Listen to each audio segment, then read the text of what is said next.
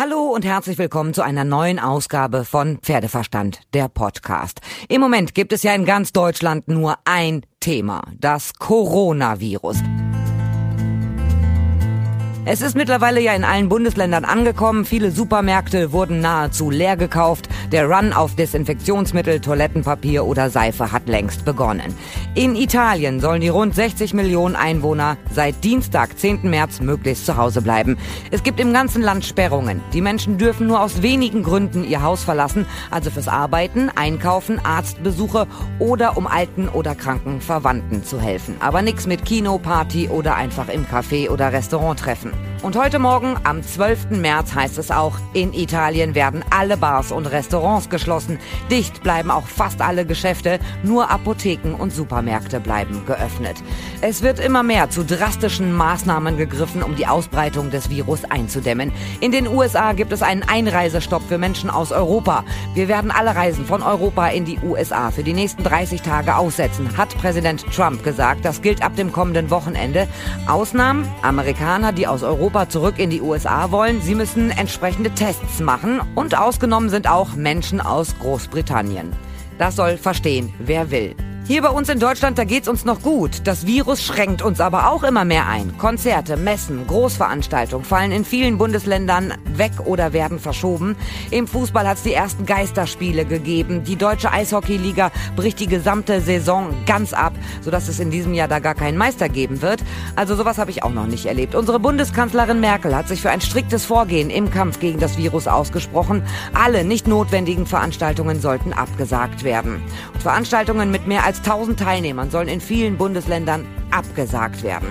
Also jedes Event ist betroffen, wenn 1000 oder mehr Besucher kommen sollten. Das betrifft Konzerte, Messen, Stadtfeste und natürlich auch Reitturniere.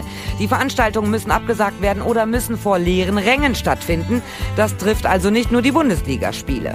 Ältere Menschen sollen dringend geschützt werden und vor allem die Ausbreitung der Coronavirus-Infektionen verlangsamt werden. Je langsamer die Entwicklung, desto besser. Also die Behörden können die Veranstaltungen absagen, eine Absage gegenüber dem Veranstalter anordnen. Sie können Veranstaltungen verlegen oder auch ohne Zuschauer durchführen lassen.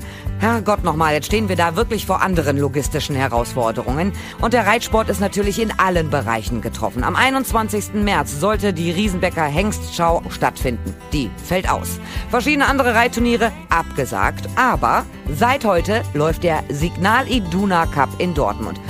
Ja, dieses Turnier findet statt. Es gibt enorme Auflagen. Und ich habe mit Dr. Kaspar Funke gesprochen. Das Interview hört ihr jetzt. Am Telefon ist jetzt Dr. Kaspar Funke, Geschäftsführer von Escon Marketing. Herr Dr. Funke, wie viele schlaflose Nächte hatten Sie jetzt vor dem Turnier in Dortmund? Gott sei Dank bin ich noch gesund und äh, konnte auch jede Nacht schlafen. das Turnier ist heute gestartet, stark reglementiert. Was heißt das genau? Die sportlichen Abläufe werden ganz normal sein. Wir äh, haben aber, und das ist das, worauf Sie hinaus wollten, äh, genau wie alle anderen Veranstalter äh, oder Events die Vorgabe, dass wir die Zahl 1000 nicht überschreiten dürfen. 1000 hm, Besucher oder 1000 insgesamt in den Hallen? Äh, es geht hier um die verschiedenen Hallen und äh, wir haben das so, dass wir die 1000 äh, in der Halle nicht überschreiten dürfen.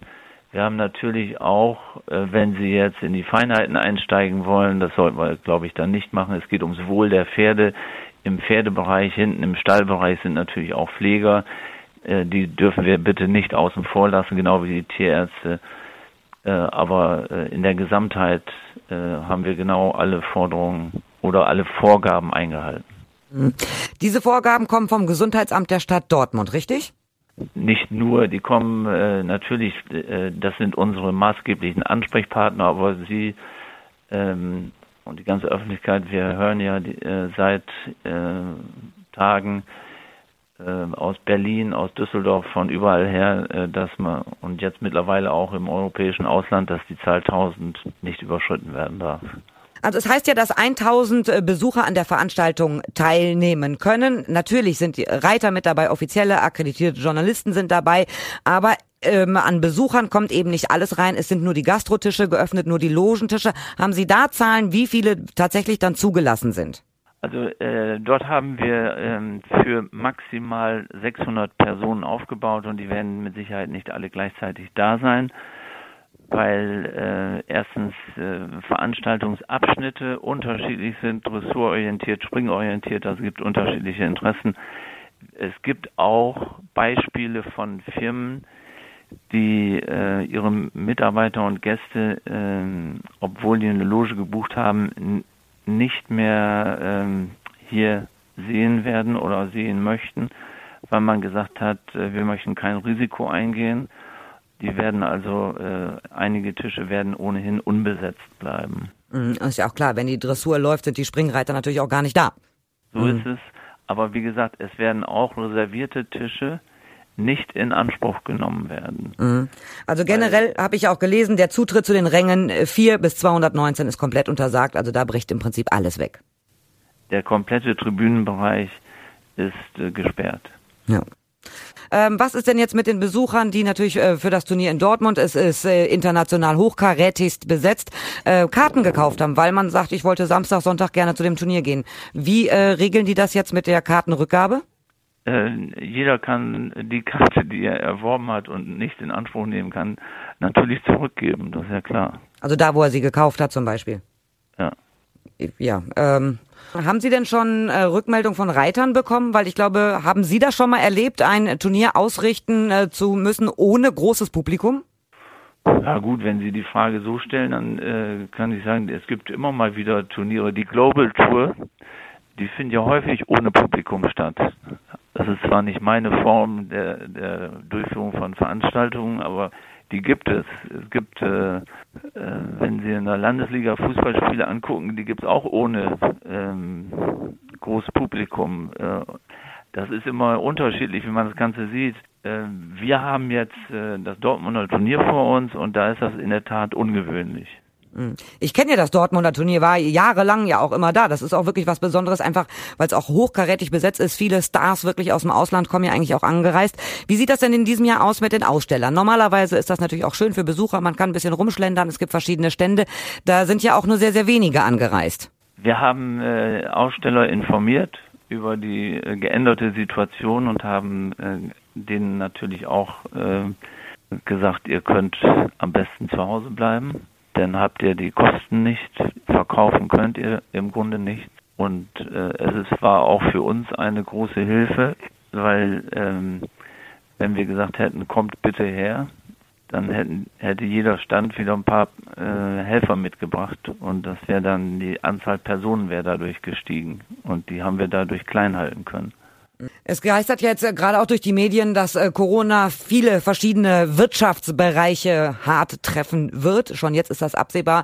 Ähm, alles rund um Messebau, Gastronomie, Catering, äh, Feste, ähm, Kirmesaussteller und sowas. Ähm, die haben natürlich Umsatzeinbußen ohne Ende. Sie sind da echt ein Fachmann im Bereich Reitsport. Wie hart wird es den Reitsport treffen? Ich habe gesagt, also die Riesenbecker Hengstschau fällt zum Beispiel aus. Viele kleine Turniere werden auch ausfallen. das ist natürlich auch schon schon hart. Und gerade etwas kleinere Vereine leben natürlich auch von Turnieren, weil da Geld generiert werden kann. Ähm, es wird äh, alle hart treffen. Auch wir sind äh, betroffen. Und wir werden äh, sicherlich äh, jetzt für die nächsten Tage noch äh, alle nur denkbaren Sparmaßnahmen äh, ergreifen müssen. Das wird sicherlich auch für die bevorstehenden Veranstaltungen so sein. Also glaube, dass äh, bis zum Sommer, also bis Juni, Juli zunächst mal mit äußerster Vorsicht äh, geplant werden muss. Dann hoffen wir wirklich das Beste. Ich glaube nicht, dass es in diesem Sommer wirklich äh, an uns vorüberziehen wird mit dem Coronavirus. Also da kommen noch ganz andere Sachen, glaube ich, auf uns zu. Das ist aber nur meine persönliche Einschätzung. Der Dr. Funke, vielen herzlichen Dank, äh, dass Sie Zeit für mich hatten und äh, trotz alledem wünsche ich Ihnen ja wirklich trotzdem schöne Turniertage und erfolgreichen Sport. Danke. Ich hoffe, euch hat gefallen, was ihr gehört habt und das Thema Coronavirus im Pferdesport wird uns garantiert weiter beschäftigen. Ich halte euch auf dem Laufenden. Ihr könnt mir schreiben über pferdeverstand.podcastfabrik.de, über die Facebook-Seite oder über Instagram. Und ich freue mich auf das nächste Mal, hoffe, dass ihr dann wieder dabei seid, wenn es heißt Pferdeverstand, der Podcast.